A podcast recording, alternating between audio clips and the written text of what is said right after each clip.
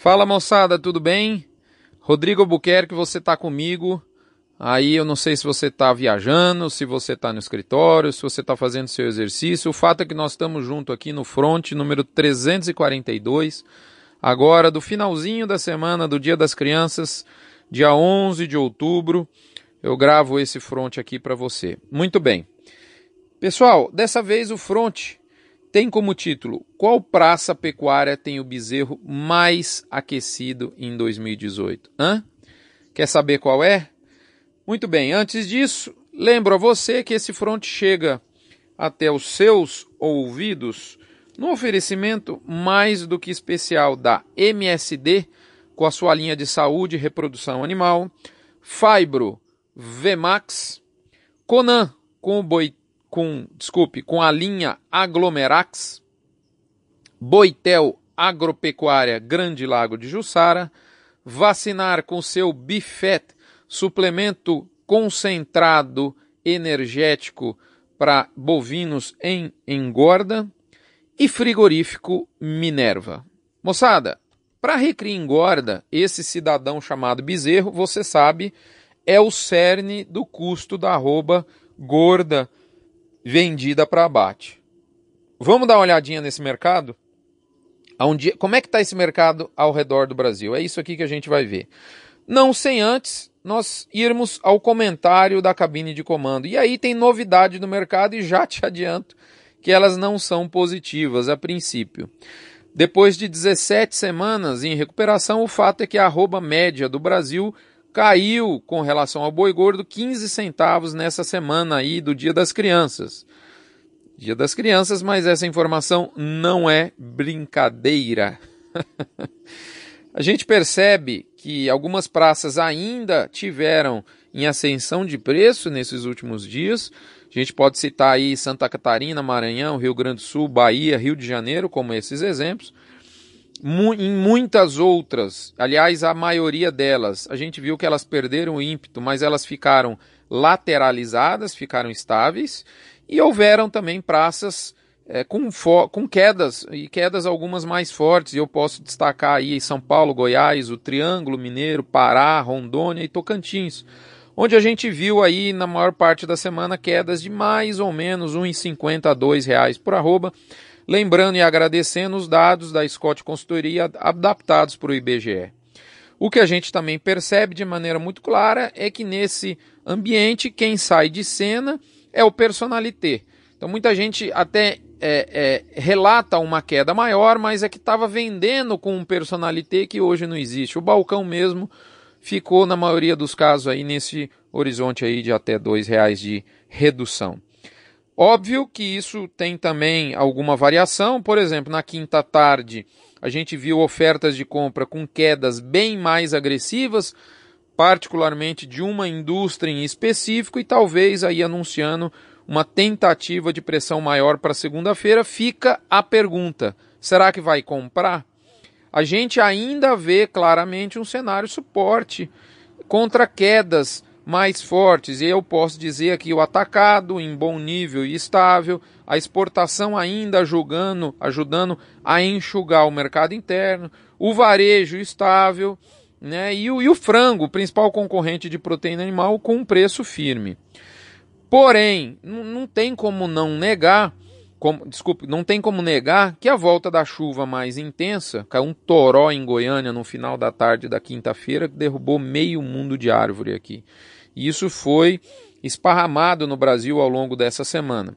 E essa chuva potencializa a saída de animais do segundo giro, que podem realmente estar mais concentrados em outubro, e aí, óbvio que acaba tendo uma, um alívio, mesmo que parcial, do, do cenário de oferta restrita que a gente vê muito marcante nessa entre-safra. Além disso, essa mesma chuva faz intensificar a atenção com relação ao plantio da soja e a turma da ILP não quer mais saber do bovino e acaba desaguando esse, esse, esse boi no mercado. A gente realmente vê que a indústria, abre aspas, comprou melhor finalmente, fecha aspas. Frase aí de um aliviado comprador de boi amigo meu. Tem ainda o dólar, que não quer dizer ainda para nós exatamente onde é que vai se estabilizar. É, ele cedeu muito pelo ambiente interno político, aí de quarta para quinta ele já aqueceu por conta da crise da Nasdaq, lá a bolsa eletrônica dos Estados Unidos, que teve uma das maiores quedas da sua história.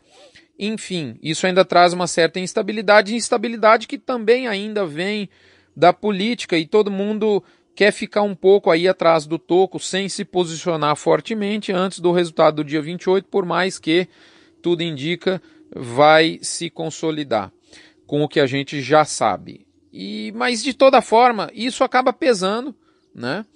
E, e, por mais que aquela frase que eu disse aqui, que não há redução de preço consistente e abrangente, eu falei isso na semana passada, né? por mais que isso ainda se sustente na, minha, na, na minha visão, é, mesmo porque eu não vejo oferta sustentada de confinamento novembro afora, e tudo bem que a safra de capim começou antes, mas a gente ainda tem um tempo bom para começar a aparecer vaca gorda lá do Mato Grosso do Sul.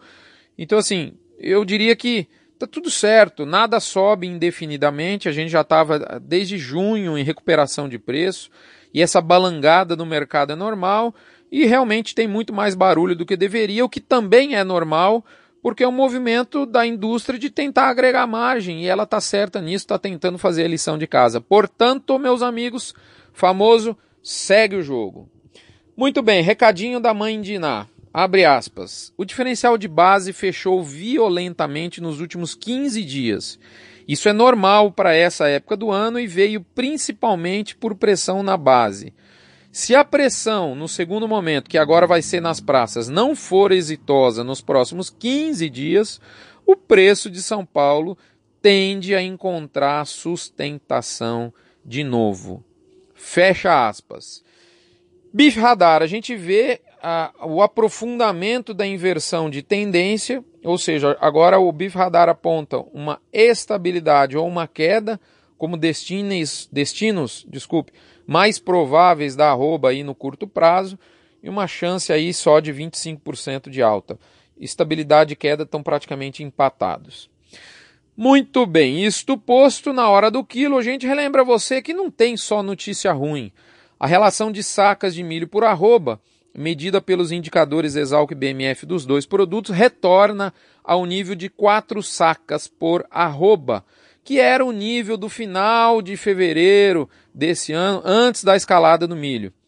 Outro ponto que a gente destaca, a chuva permite uma, uma excelente fluidez no plantio da soja. Paraná, por exemplo, está bem perto de 40% já do plantio. E além de também antecipar a safra de capim, que é a maior safra do Brasil. Isso tudo acaba viabilizando uma senhora janela de plantio para a safrinha do milho 18-19. Veja bem, pessoal, nem tudo é pedra no caminho. Perfeito? To beef or not to beef? Bem rapidinho, uma frase que foi repetida para mim no, no, nos contatos dos assinantes no zap particular. Rodrigo, por que caiu? Tá, tá, tá, o que que tá acontecendo? E eu lembro um mercado, um, jar, um jargão financeiro que diz o seguinte: por que caiu? Porque tem mais gente vendendo do que comprando. Acho que resume bem o momento. Se é que você me entende, eu acredito que sim. Muito bem, todas essas primeiras sessões do front já conversadas aqui nesse espaço com você, vamos agora para o lado B do boi, a nossa crônica semanal da gestão de risco em pecuária. É, pessoal, é quase unânime em várias praças do Brasil a, a turma é, é, relatar uma dificuldade muito grande de compra de animais de reposição, especialmente de bezerros desmamados. Eu posso citar Goiás, São Paulo, são dois belos exemplos disso.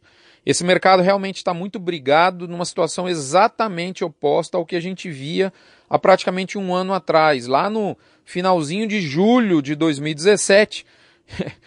Esses dias o Ricardo Passos, da Cria Fértil de Goiânia, brincou e mais ou menos assim, ó.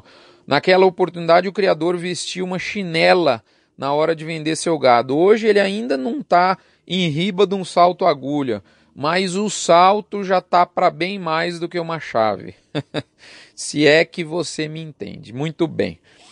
O fato é que variações de preços dependem de relações de oferta e demanda, e com bezerro isso não é diferente. Mas especificamente no mercado deste pequeno animal, como diz o Rogério Goulart, há algumas particularidades são importantes. E uma delas são as questões regionais. Essas questões influenciam fortemente o mercado de animais de reposição, notadamente bezerros. Eu pus lá no blog um mapa do Brasil com a relação de 12 praças pecuárias, com a média aritmética de janeiro a agosto de 2018 do bezerro Nelore desmama de oito meses na base da Scott Consultoria. Tem lá 12 estados importantes representativos das cinco regiões do Brasil que eu é, é, compilo do relatório Boi e Companhia da Scott Consultoria. Ou seja, são informações adaptadas por mim desse excelente veículo. Claramente, dá uma olhadinha lá no blog, é muito bacana você ver o mapa do Brasil pintado com cores de maneira a, a intensificar. A, claramente a gente vê aonde que o bezerro, o bezerro tem valor nominal mais alto. E é interessante você comparar a sua região com o Brasil todo. E você vai ver, e isso é mais ou menos claro, e, e até imaginável que São Paulo, pelo fato de ter a arroba referência e nominalmente maior que a maioria das praças, tem o bezerro em valor nominal mais caro, né, mais aquecido, um valor nominal maior. Né, e, e essa, esse valor da arroba gorda é um dos motivos porque ele acaba incentivando mais os recriadores paulistas isso acaba contribuindo é, para o aquecimento do gado jovem lá nas terras paulistas. Então, assim, dá para a gente pensar que o bezerro paulista, então, é o mais caro, mais aquecido do Brasil? Em valor nominal pode até ser, mas em valor relativo ao boi gordo, eu diria que está longe de ser e eu vou te mostrar isso na sequência. Muito bem, seguindo aqui o enterro, outro ponto a se observar quando a gente, quando nós nos debruçamos sobre esse o comportamento do, do mercado de bezerro é que a gente percebe que esses preços né, do, do, do bezerro, do, do, animal desmamado, desse gado jovem, ele, ele varia como um grande navio, também um ensinamento do Rogério Goulart.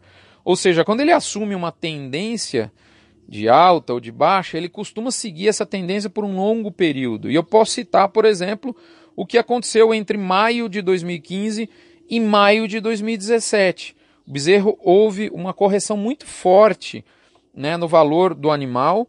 É, até houve uma, uma, uma, tentativa desse mercado de recuperar valor entre o finalzinho de 2015 até o primeiro trimestre os primeiros quatro meses de 2016, mas isso logo cedeu. De fato que entre a desmama de 2015, quando o animal atingiu um pico histórico, ele só caiu né, e ele não recuperou esse pico até hoje. E, e, talvez, eu não tenho nenhuma dúvida disso, as ondas de abate de fêmeas são é, o principal motivo que justifica essa movimentação de preço numa mesma direção por muito tempo. O abate de matrizes, ele acaba, você sabe, interferindo na raiz da originação, ou seja, na ponta da oferta. E isso tem, não tenha dúvida, um profundo impacto na precificação do bezerro. Eu diria que, em termos gerais, após uma temporada de abate de fêmeas, é natural e muito provável a gente perceber uma valorização da desmama. Um exemplo claro disso, entre 2012 e 2014, o volume de fêmeas abatidas foi muito alto. E aí a gente viu o pico histórico de preço da desmama em maio de 2015. Quando o bezerro, naquela oportunidade, beirou as 10 arrobas de boi, e aí historicamente você deve com certeza se lembrar que o bezerro costuma valer em mais ou menos oito arrobas de boi.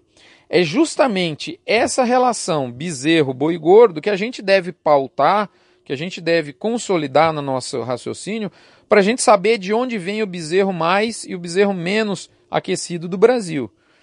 E dá para correlacionar essas duas categorias, bezerro e boi, de, de várias formas. Tem aí a margem líquida da reposição, que é aquele volume de dinheiro que sobra depois de você pegar o faturamento de um boi gordo e comprar um bezerro. Tem a relação de troca, quantidade de arrobas de boi por bezerro, e a relação de troca, quantidade de bezerros comprados com, com o, valor adquirido, o valor faturado da, da, da originado, melhor dizendo, pela venda de um boi gordo. Todos esses são prismas diferentes para responder a mesma pergunta. Ou seja, já que o bezerro é o principal componente de custo nos olhos aí da arroba do boi gordo, é, é, desculpe, já que, melhor dizendo, Já que o bezerro é o principal componente de custo do boi gordo, nos olhos da arroba do boi, né, como que ele está se comportando? Ele está mais ou menos acessível para o invernista? De novo, com base na baliza da arroba do boi. Esses três indicadores que eu acabei de dizer acabam fazendo essa correlação. E eu coloquei lá no blog, eu convido de novo para você ir lá ver um mapa Brasil com todas as correlações. Eu pus lá, dentre esses três é, indicadores que eu citei, essas três métricas, eu coloquei é, a relação de troca, ela é mais conhecida, né? É, não é a que eu, sinceramente, é a que eu mais gosto, porque a pessoa que vende um boi gordo, ele geralmente acaba repondo um bezerro. Então eu gosto de analisar a margem líquida da reposição. Mas é, eu pus lá a relação de troca.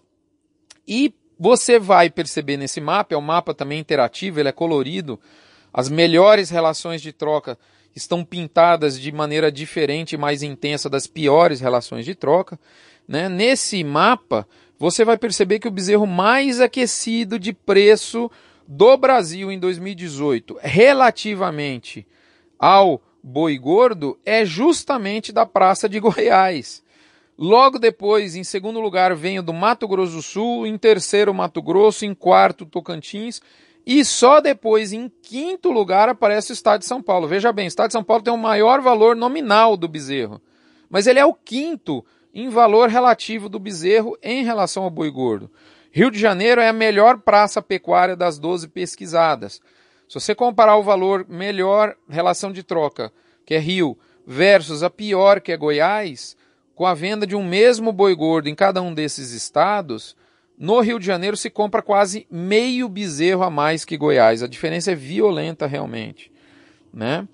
É, lembrando que é o valor da venda do boi gordo lá no Rio de Janeiro para adquirir um bezerro lá no Rio de Janeiro, versus o valor da venda de um boi gordo em Goiás para adquirir um bezerro em Goiás. Lembrando também que são dados adaptados e, e extraídos do relatório Boi e Companhia da Scott Consultoria de janeiro a agosto, a média nesses oito primeiros meses do ano, então dá uma base bem consistente. E eu estou aqui referindo o bezerro em relação ao boi de 18 arrobas e meia, para ficar mais real com o peso que a gente tem enviado para o abate aí entre confinamento e boi de pasto. Geralmente boi confinamento é um pouco mais pesado, boi de pasto é algumas vezes mais leve, eu pus aí 18 arrobas e meia. Então quando a gente analisa, outra coisa importante, quando a gente analisa o preço, a variação de preço dos indicadores Exalc BMF da arroba de boi e do bezerro, pegando o indicador e traduzindo reais por quilo de peso vivo de bezerro, na média dos oito primeiros meses do ano, a gente vê que o boi subiu 4,5%, enquanto o bezerro subiu 8% em 2018. Então a reposição está subindo bem acima do que o boi gordo na média do ano. Lembrando, mais uma vez, são dados consolidados da Scott de janeiro a agosto de 2018. Quando você pega o número especificamente de Goiás, é, é, para esses dados da Scott Consultoria, a gente vê uma alta de 14% no bezerro go goiano, corroborando o fato desse bezerro ser justamente o que tem a pior relação de troca no estudo que eu fiz aqui. É, então, assim, a gente pode estar se perguntando agora: é, esse aquecimento ele é nacional? Sim, ele é nacional. Esse aquecimento, essa perspectiva de continuidade, eu creio que sim. Se a gente analisar por quê? Porque se a gente analisar nos últimos seis anos de pecuária, da nossa história recente, nós tivemos apenas dois de forte retenção de fêmeas, foram 2015 e 2016. Então, esse placar aí está hoje 4 a 2 favorável para os abates de fêmeas, e ele tem tudo para se transformar em 5 a 2, porque o primeiro semestre de 2018, nos dados do IBGE, já nos mostra que 2018 nós estamos voltando a ter um aumento de abate de fêmeas da ordem de 7,8% em relação ao ano passado. E se a gente ainda considerar que cada vez mais a gente vê os frigoríficos, principalmente os grandes e até os médios e pequenos, preferindo novilhas e matrizes jovens para os programas de carne com maior qualidade, a gente conclui que essa goleada em favor do abate de fêmeas pode até aumentar, dando mais suporte, um suporte mais forte, né, para a reposição das próximas temporadas aí. E é óbvio, pessoal, que no seu devido tempo isso vai chegar no, no boi gordo. Vai dar um suporte muito forte para o boi gordo. 2019? Sim, pode ser. Por que não? Vamos deixar passar, definir o cenário eleitoral, os ministérios, as primeiras projeções vão sair, a gente consegue dizer isso para você com mais assertividade. Mas eu tenho uma boa impressão em relação ao ano que vem, sinceramente falando, mesmo porque a situação do boi não está fácil. Não está fácil tirar dinheiro do boi. É isso, moçada. Até lá, até esse tempo chegar e ele há de chegar, que Deus nos proteja. Estaremos aqui até a próxima semana. Fiquem todos com Deus, tenham um bom dia das crianças, uma boa semana. Vamos encarar com calma, com serenidade essa balangada no mercado de boi. Um abraço, até lá.